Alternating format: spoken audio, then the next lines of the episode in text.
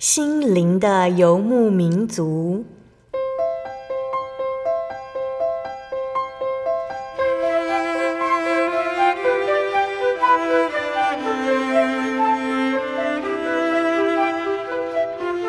在这个谁都不管谁的后现代社会里，每个人的心灵都是游牧民族。成长的过程就是寻找的过程。每一颗漂泊的心灵，其实都在寻找生命的绿洲。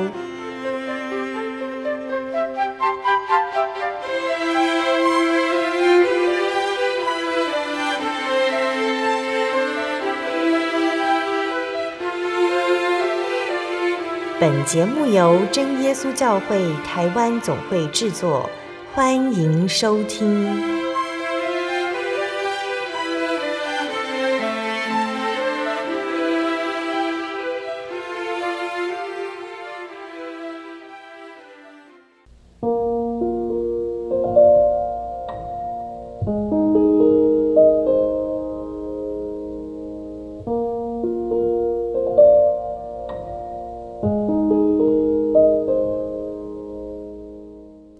Hello，所在空中的听众朋友们，大家平安，欢迎收听今天的心灵的游牧民族，我是贝贝。大家这个星期过得愉快吗？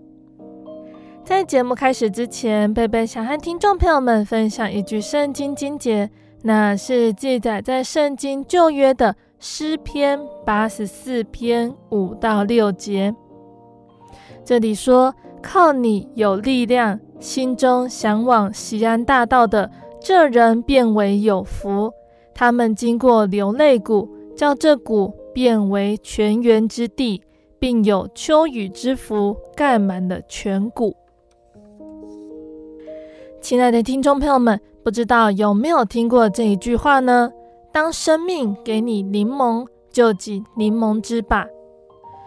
听众朋友们，知道这句话是什么意思吗？大多数的人都不喜欢吃柠檬。因为太酸了，但是柠檬榨汁之后，加水和糖就会变成美味的柠檬汁。生命有的时候也很酸涩，感觉一切都出了差错，但是神会调出美味的柠檬汁，将一切差错转变成好事。有的时候很难立刻看出好事的迹象，但是好事一定会来到。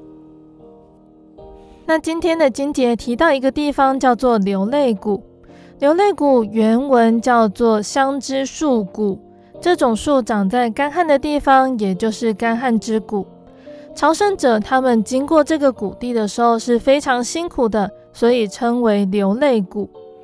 当年要到西安的朝圣者都要流泪走过流泪谷，但是这段路程在诗篇的诗人眼中却是蒙福的经历。原本是干旱之地，诗人期许，当我们经过，要变为泉源遍布；或者虽然仍然是干旱之地，心境却满是泉源。时间一到，并有秋雨配降的福气，盖满了泉谷。今日的泪水，正是明日的祝福。流泪谷虽然没有办法绕过，有的人走不出谷。有的人一路怨气冲天，有的人却是喜乐满意，差别在哪里呢？诗人提供我们如何叫这谷变为泉源之地的线索，也就是渴慕、感恩，还有用赞美来祷告。朝圣者到西安是要朝见神的，所以经过流泪谷的时候，满心渴慕、仰望神，在艰辛的路程都可以克服。环境没有改变，是仰望神的意志，蒙神悦纳，改变了生命。经过流泪谷，透过困难，我们看不见神；但是透过神来看困难的时候，却见到处处恩典。生命的源头改变，泉源就出来了。这是渴慕的力量。打从向西安走去，数算神的恩典，思想在神家所得的眷顾。途经流泪谷时，感恩会让人看见希望，发现神的美意，在数算恩典中刚强起来。特别是遭遇一时不能明白的事情，转念感恩，泉源就出来了。这是感恩的力量。如果在流泪谷面对的是极端的沮丧，还有软弱，这个时候要记住和坚持的是祷告，并且是用赞美来祷告，读诗篇仰望神，唱赞美诗颂赞，大声祷告哈利路亚，用灵言热切祷告，完全交托，泉源就出来了，秋雨就降下来了。这个就是祷告和赞美的力量。而这股力量从神而来，所以我们可以这样子向耶稣祷告：亲爱的主，有些事情让我觉得悲伤或生气，但是感谢你关心我，四下你的安慰，使我有力量。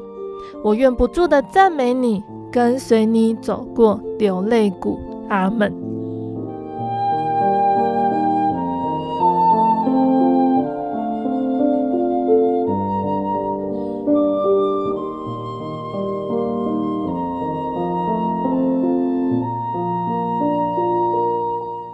天要播出的节目是第一千三百一十二集《生活咖啡馆》绘本分享。我不敢说，我怕被骂。今天的节目中呢，贝贝要来和听众朋友们分享《我不敢说，我怕被骂》这本呢由皮尔赫凡斯特还有尼可塔斯马创作的绘本故事。那故事中说到了。孩子他做错事情，或者是有心事的时候，为什么不敢说呢？小女孩莫伊拉呢，有的时候她会不想，或者是不敢说实话，可是把这些话都藏在肚子里面，其实很让她伤脑筋。像是这一天呢，发生了好多事情，可是她不敢说。孩子做错事情，或者有心事不敢说。原因很简单，就是怕挨骂或者是挨打。但如果大事却闷不吭声，后果可能很严重哦。要怎么样让孩子能够放心地对父母说任何事情呢？听众朋友们可以先猜猜看，这会是一个什么样的故事哦？我们先来聆听一首诗歌，诗歌过后，贝贝就会来分享这一本绘本故事。贝贝要分享的诗歌是赞美诗的三百四十三首，《爱拯救我》。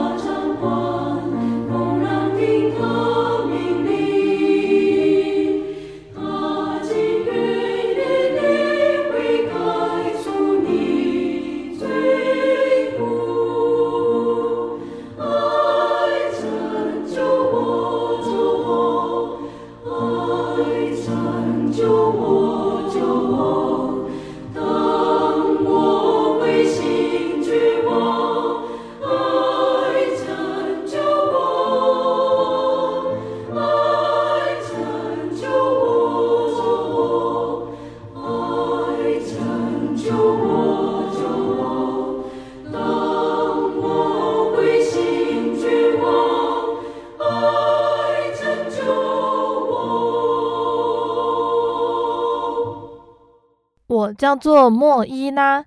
我的爸爸妈妈是全世界最贴心的人，他们养了两只顽皮的小狗苏洛，还有史普林特。我莫伊拉有一点笨手笨脚，也有些调皮任性。妈妈总是对我说：“没关系。”可是我的笨手笨脚和调皮任性，有的时候也会让我很伤脑筋，尤其是我不想或者是不敢说实话的时候。昨天就是这个样子。我在早上七点起来，我跳下床，把被子拨到一旁，然后穿好衣服。本来事情都很顺利的，后来我却看到有条短短的线从裤袜上垂下来。我轻轻地拉了拉线，没想到线越拉越长，竟然拉出了一个小洞。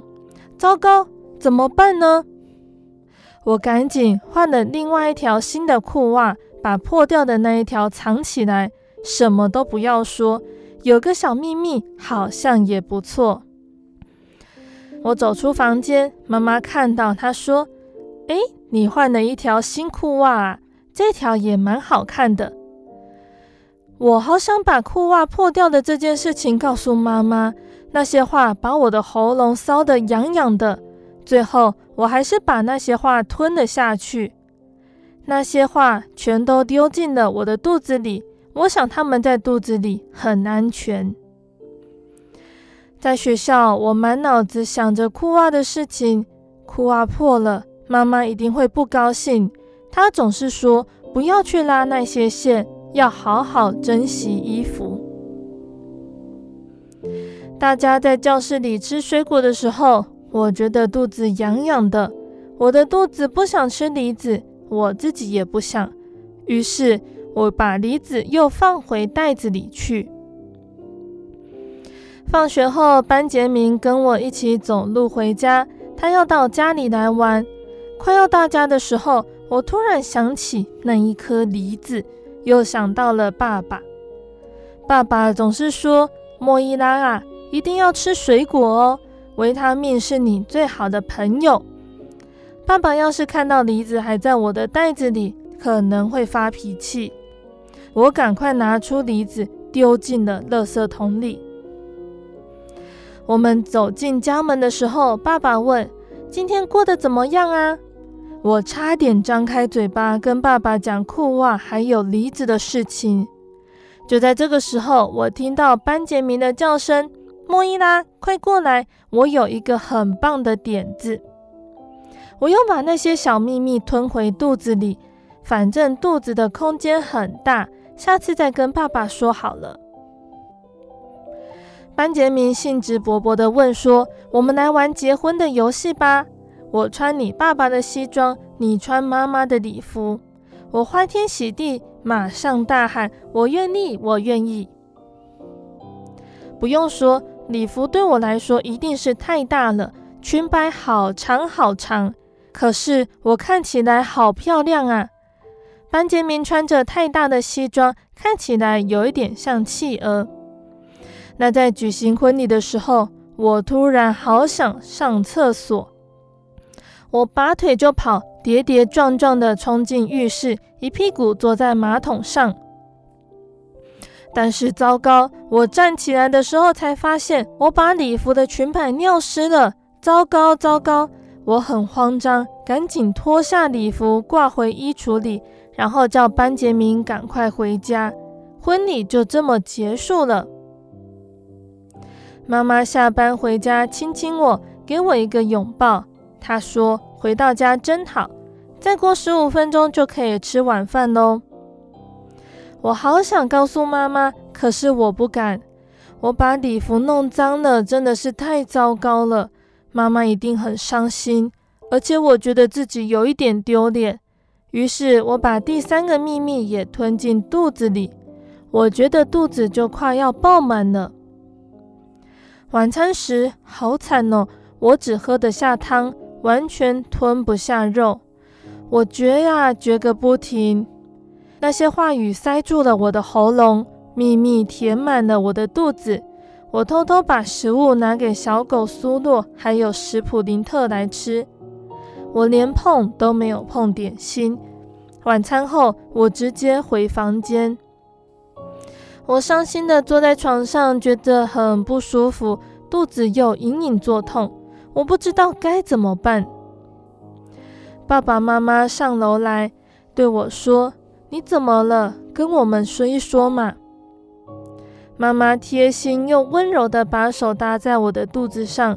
就在那个时候，我再也藏不住我的小秘密了，它们一股脑儿全跑出来。我把裤袜拉出了一个破洞，又把梨子丢进垃圾桶，还不小心把妈妈的结婚礼服的裙摆尿湿了，而且偷偷把很难咬的肉拿去喂苏洛还有史普林特。妈妈说：“你全部说出来以后，一定大大松了一口气吧？”爸爸搂着我说：“你有任何事情都可以告诉我们。”永远都可以，知道吗？有的时候我们会有一点生气，或者是有一点伤心，可是我们永远都爱你。妈妈说：“你知道吗？要是你挺着装满秘密的肚子走来走去，我们才真的会很伤心哦。”妈妈贴心地对我眨眨眼睛，爸爸给了我一个大大的吻。等我的眼泪都干了。秘密也跟着消失不见。妈妈说：“你的肚子还有空间装好吃的点心吧？你知道吗？那是自我懂事以来吃过最棒的点心了。”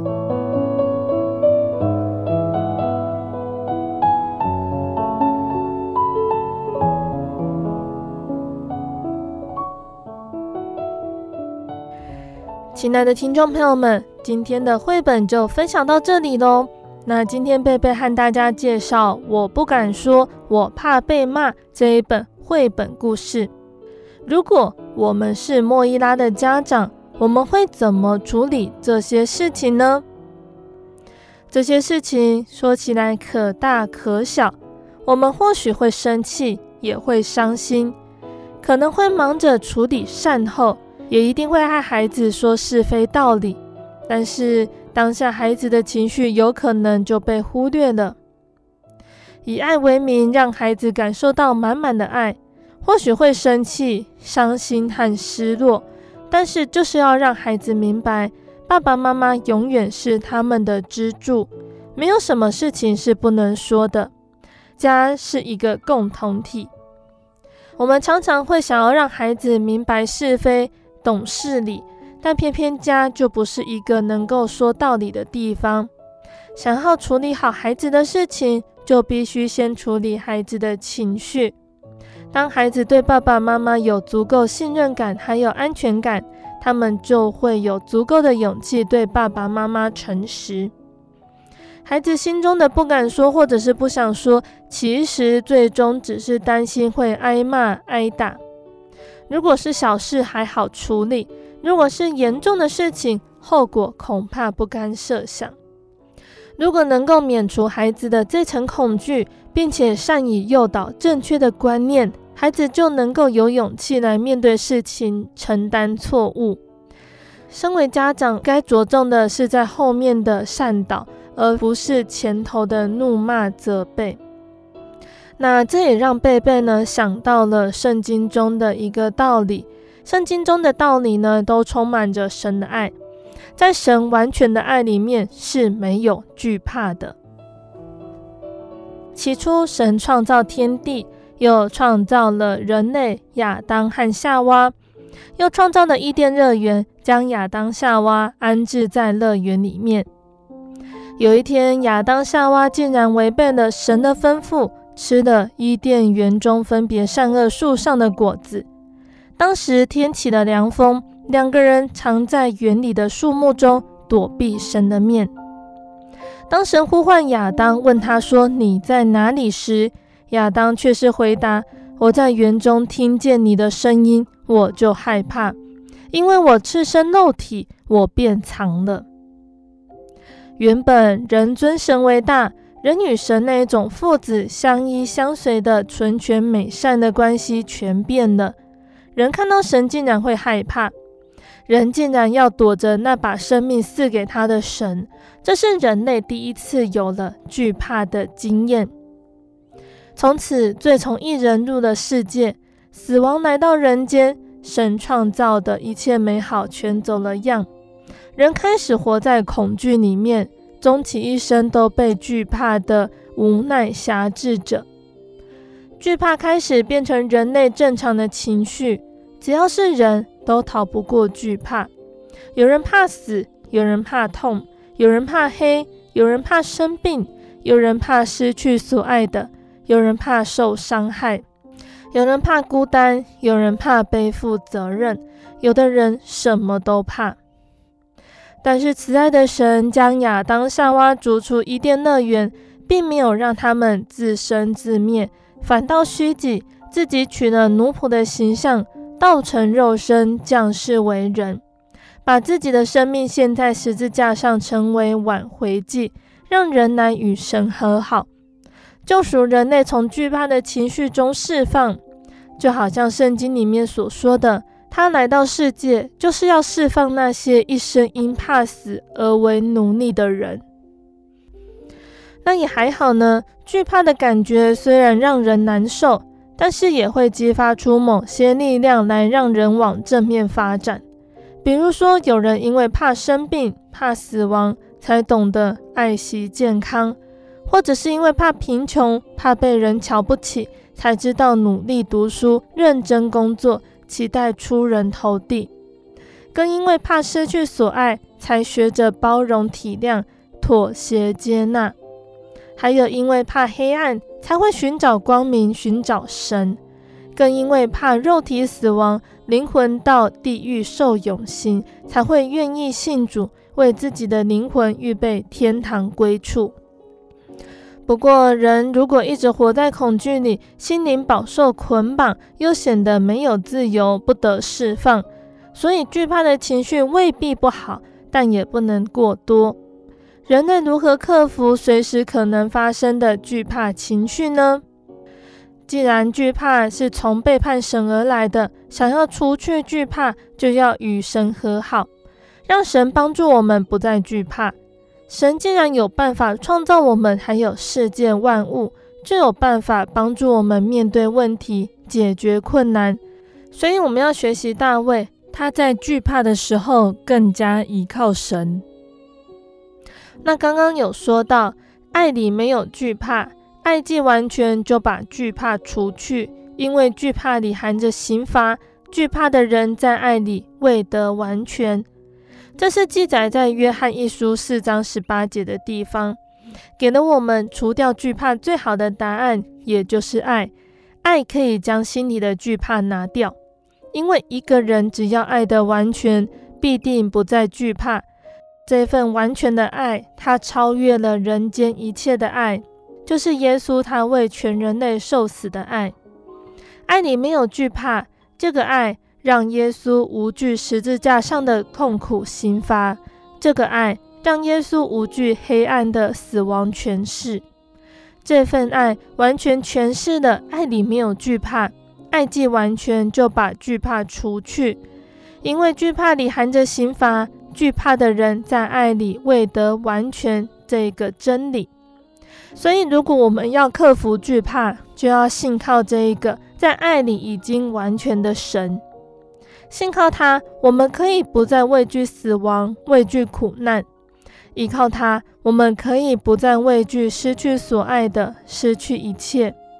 信靠神，我们可以不再因为惧怕而六神无主、心神不宁。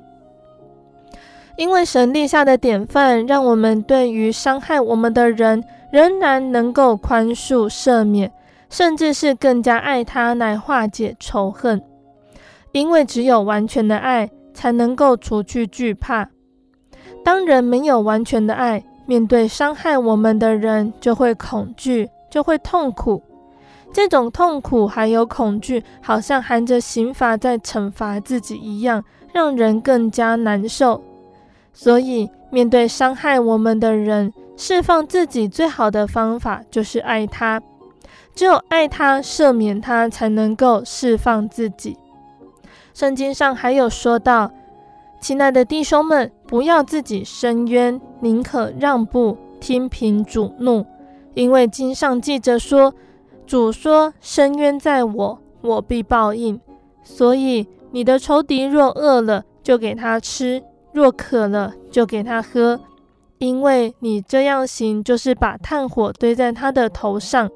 你不可为恶所胜，反要以善胜恶。爱的真谛也是这么说：爱是恒久忍耐，又有恩慈；爱是不嫉妒，爱是不自夸，不张狂，不做害羞的事，不求自己的益处，不轻易发怒，不计算人的恶，不喜欢不义，只喜欢真理。凡是包容，凡是相信，凡是盼望，凡是忍耐，爱是永不止息。因为爱永不止息，因为爱让我们得以完全，无所畏惧。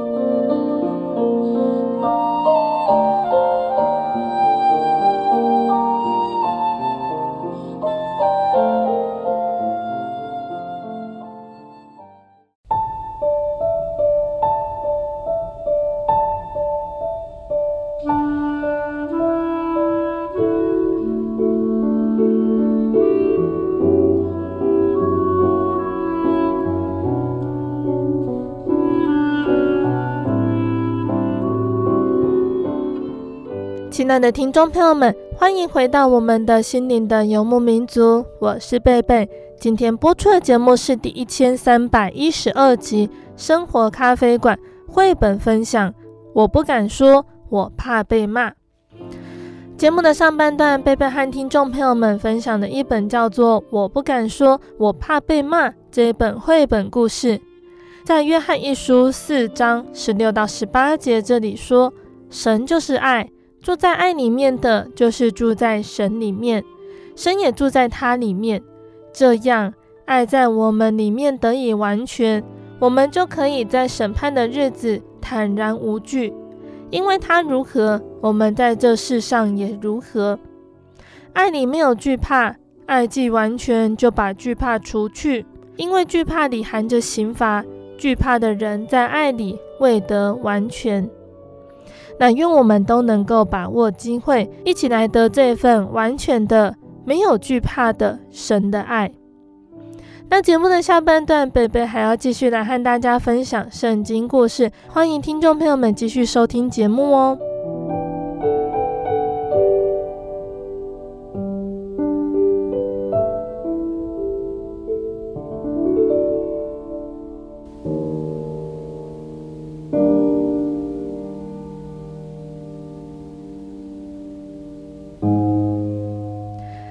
听众朋友们，上个月我们分享的圣经经卷呢，是圣经的箴言。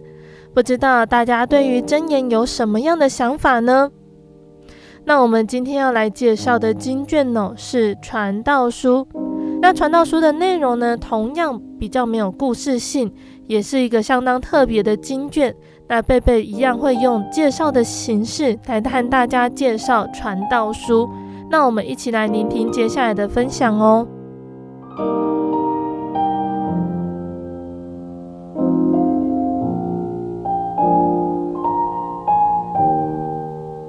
那传道书呢，在圣经中呢，它的归类一样是在智慧书里面哦。那写这一卷的作者究竟是谁呢？为什么他不要用本名呢？传道书里面并没有指出作者的名字。却用了传道者这样子的名称。从传道书的一章一节，在耶路撒冷作王大卫的儿子来推测，作者应该是所罗门。但是有的人反对这样子的说法，他们认为原文的用词和以色列王国当时的风格不一样，而且内文中提到的社会乱象，还有所罗门王朝全盛情形大相径庭。所以，反对传道书是所罗门所做的这些学者呢，他们主张是在西西家的时期，由某一位哲人托古人之名所做的。但是我们一般仍然同意《传道书》这一卷呢，就是所罗门所做的。《传道书》的作者呢，他是以传道者来命名的。那《传道书》呢，它是在阐述人活在日光之下，对生命、生命的存在、哲理的探讨。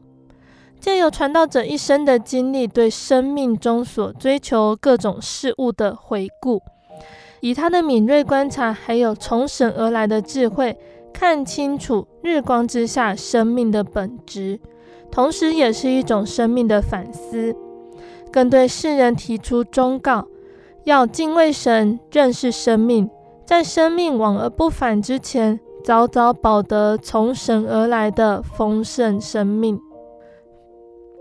那从这些内容呢，可以知道，《传道书》呢，似乎是在所罗门王经历了人间荣华富贵之后，年岁渐趋老迈之时，领悟人生的虚空，因而写下的感触之言。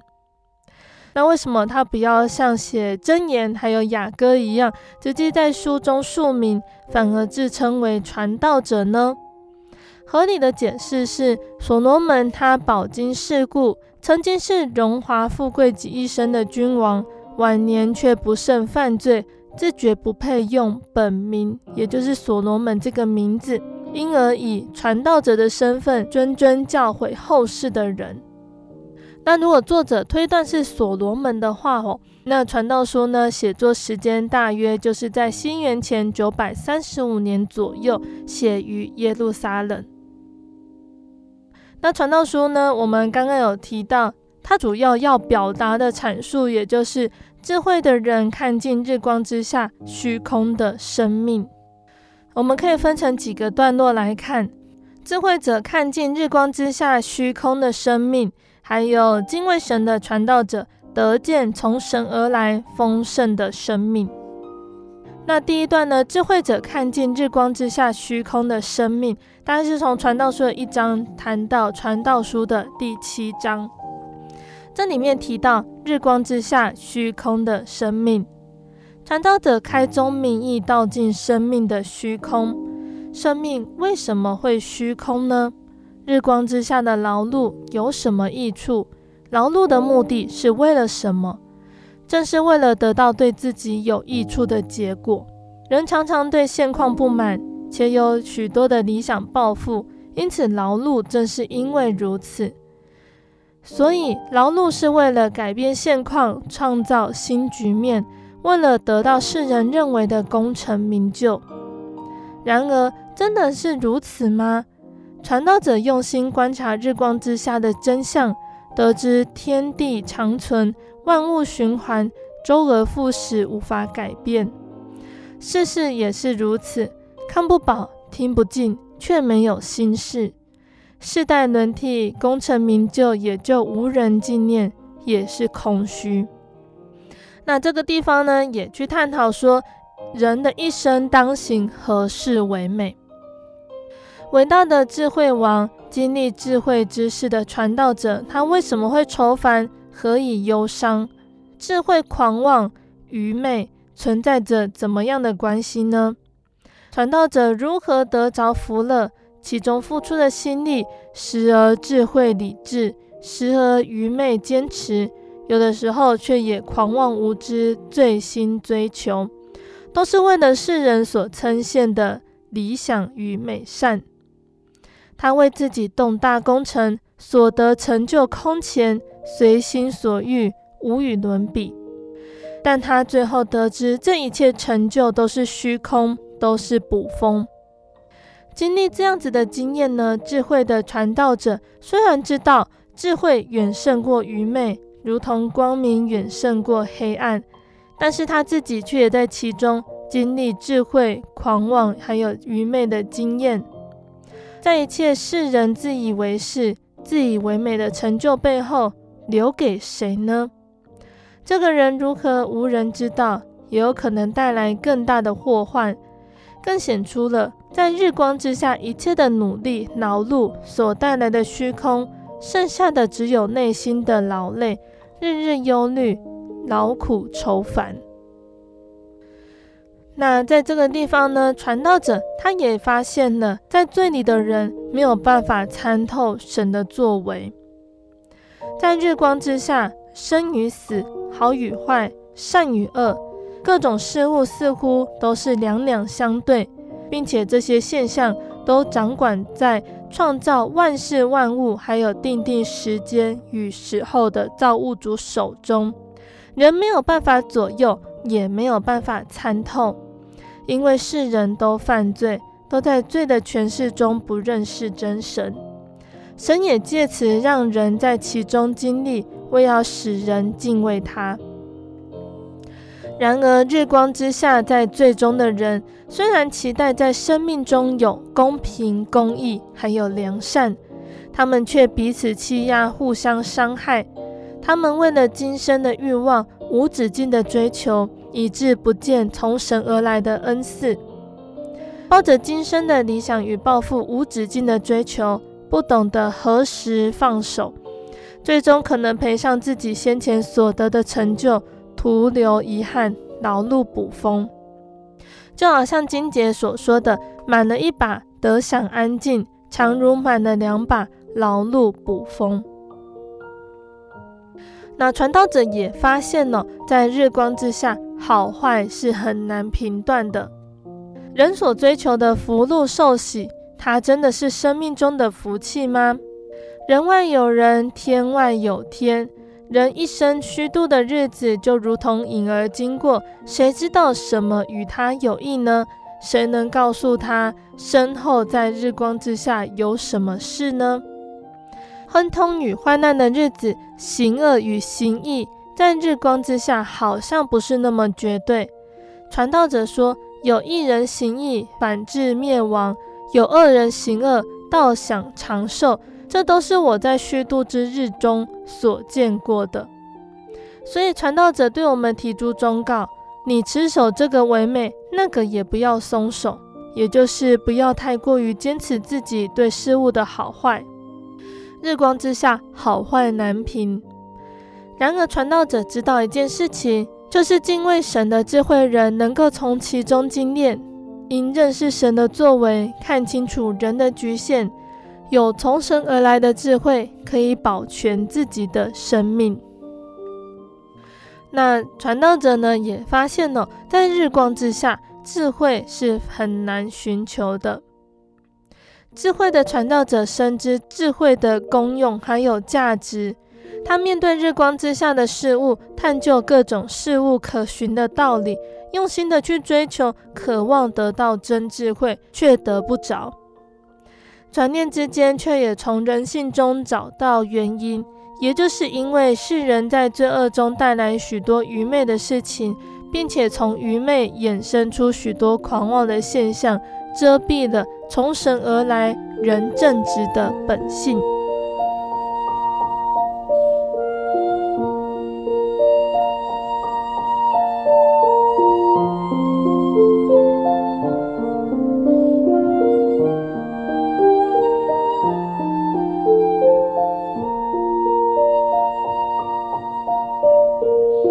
那刚刚提到的这些呢，都是智慧者，他看见日光之下虚空的生命。但是这个智慧的传道者，他也从敬畏神中看见从神而来丰盛的生命。敬畏神的人，依着神的旨意改变自己对事物的态度，同时也使自己外显的面貌改变，柔和发光。敬畏神，尊重王权，可以明哲保身。因为世上的权柄没有不是出于神的，所以敬畏神的智慧人不因看见不公不义的现象而愤恨不平、急躁行事，反而能够明辨时候和定理，视时务者为俊杰，持守真理，忍耐等候神。然而日光之下，许多事情却也不是那么公平公义，恶人善终。公义不彰，因此世人满心作恶。更可叹的是，那原本正直的人，也因此远离了正道，被人遗忘，无人纪念。智慧的传道人，他深刻的认识敬畏神的智慧人，必然是看见神恩典中的福乐。那也因此呢，传道人呢，他提醒我们要把握生命中活着的时候。传道人用心考究世事，看明的一件事情，就是神一切的作为。知道的人查不出来，因为神不会使人明白他一切行事的原因。但是敬畏神的艺人，还有智慧人，他们的作为所表现出来的好恶、爱恨情仇，都掌握在神的手中。但是话说回来，其余在最终的人，活在日光之下的。不也都是一样吗？人若死了，这些情感与好恶都归于无有，淡忘在人的记忆中。所以可见，活着才是机会，死了什么都没有，日光之下都无份了。活在当下，尽情享受生命过程应得的福乐，是神的应许，也是蒙神悦纳的事情。只是敬畏神的我们，在这些过程当中，我们一样要保守自己不被玷污，仰望从上头来的恩惠，尽力而为。那传道者也教导我们要以智慧来面对各种处境，在日光之下尽力而为的过程，所面对的困境与陷阱，常常不是照我们所愿的。要用什么样的态度去面对，是一种智慧。要认识得失之间的价值，功不必在我。平静安稳的态度，可以听见智慧的言语，看见自己的盲点。智慧人的心居右，心里正直不轨。面对世上的权势，即使不合情也不合理，智慧人也不离开自己的本位，要认识自己的处境与本分。柔和以对，就可避免灾祸。智慧人的口说出恩言，谨慎自己的言语，不但可以造就别人，也可以为自己免去额外的祸患。那最后一点，智慧人的发现与教导，也就是告诉我们在日光之下要如何得着丰盛的生命，活在当下，得享日光之下的美好。也不要忽略阴暗虚空的日子，因此呢，要积极的经营有限的生命，无论得时不得时，都要尽本分去撒种浇灌，尽力与人为善，为自己积成美好的资产，或许就能够在灾祸临到的时候，远避黑暗的日子，得享平安。不要等到木已成舟，为时已晚。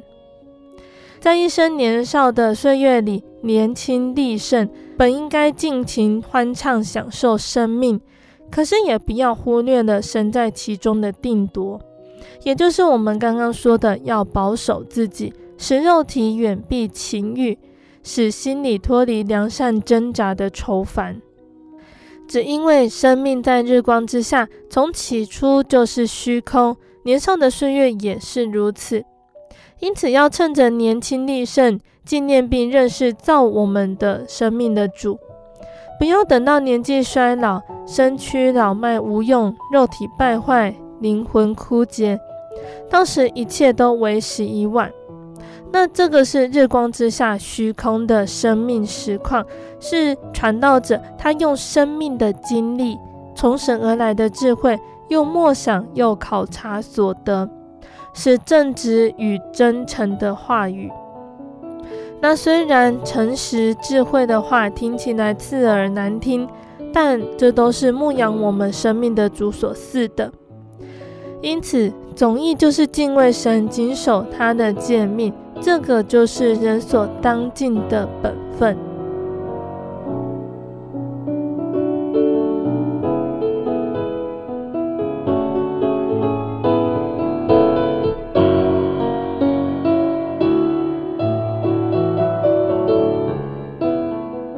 那听众朋友们，刚刚我们所分享的，也就是传道书中的内容哦。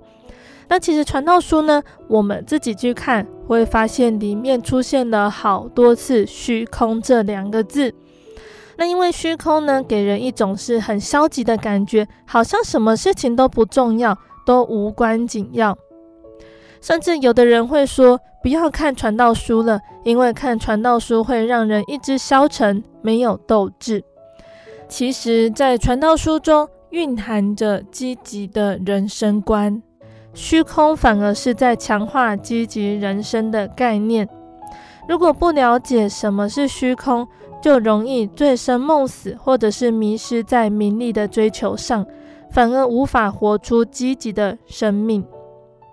那对一个基督徒来说，了解虚空更是持续灵修生活的原动力，因为了解虚空会让我们知道所该追求的是什么，不会体贴肉体的软弱而中断了灵修的生活。那刚刚分享的，也就是传道书中分段的介绍哦。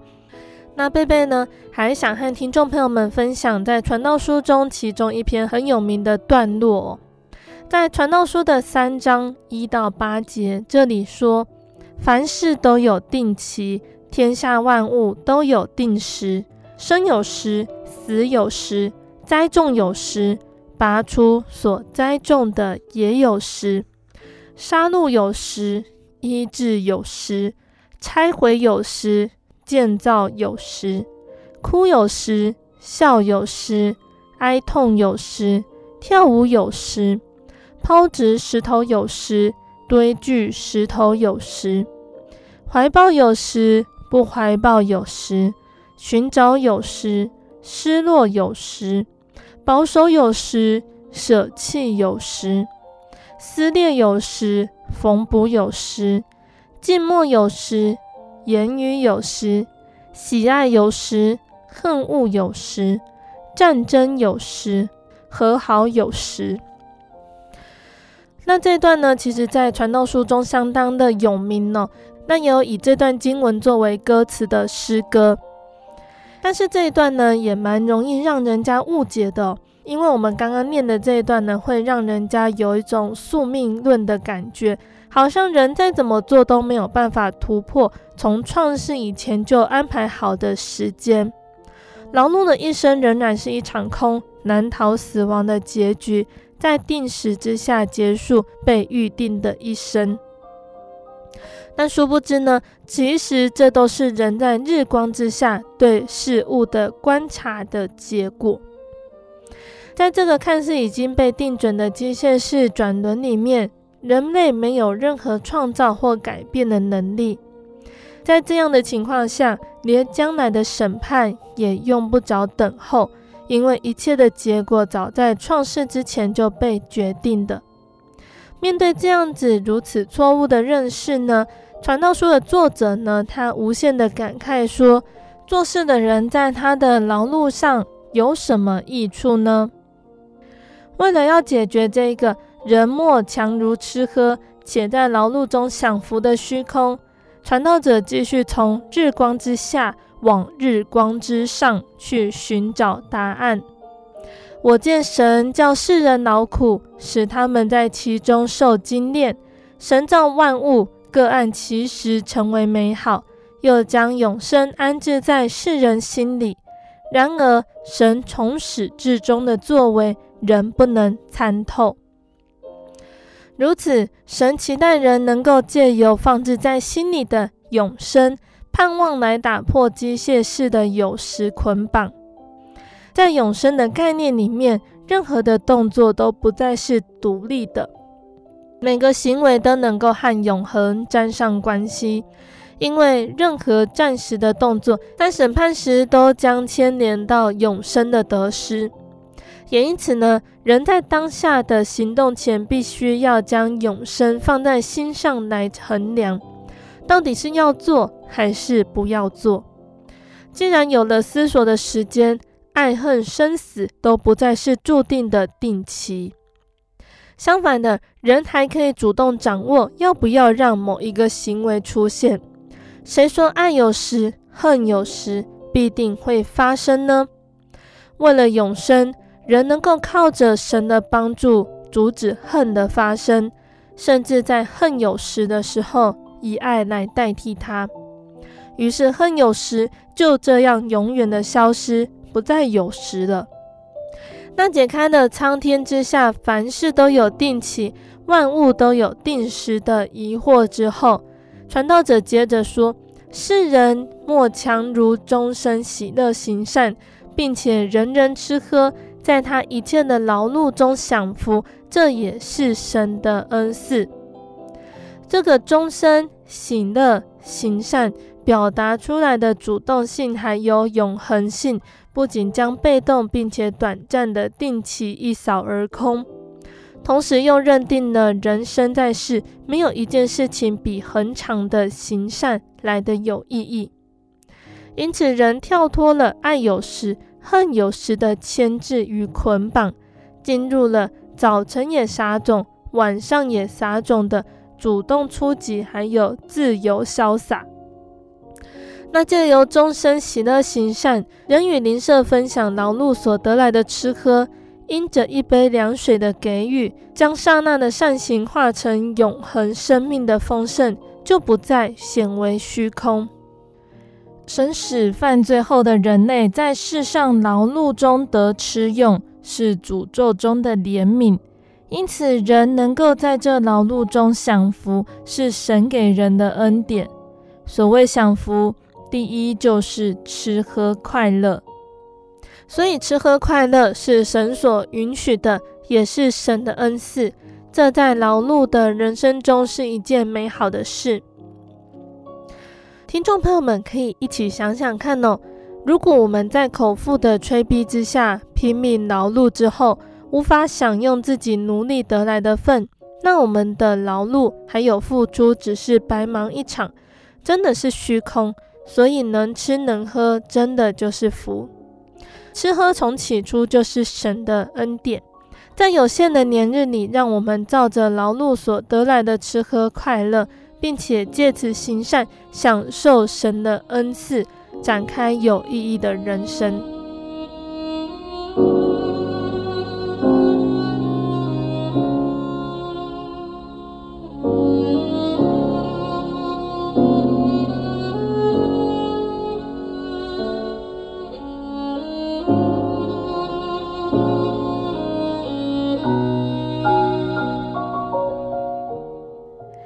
爱的听众朋友们，今天分享的呢是圣经中传道书这一卷的介绍，期盼大家也都可以从传道书中学习到神的教训。那我们今天的圣经故事就到这边喽，请大家继续锁定心灵的游牧民族，贝贝将会和大家分享接下来的圣经故事哦。那在节目的最后，贝贝还要再来和听众朋友们分享一首好听的诗歌。我们要分享的诗歌是赞美诗的三百八十三首，将有一天。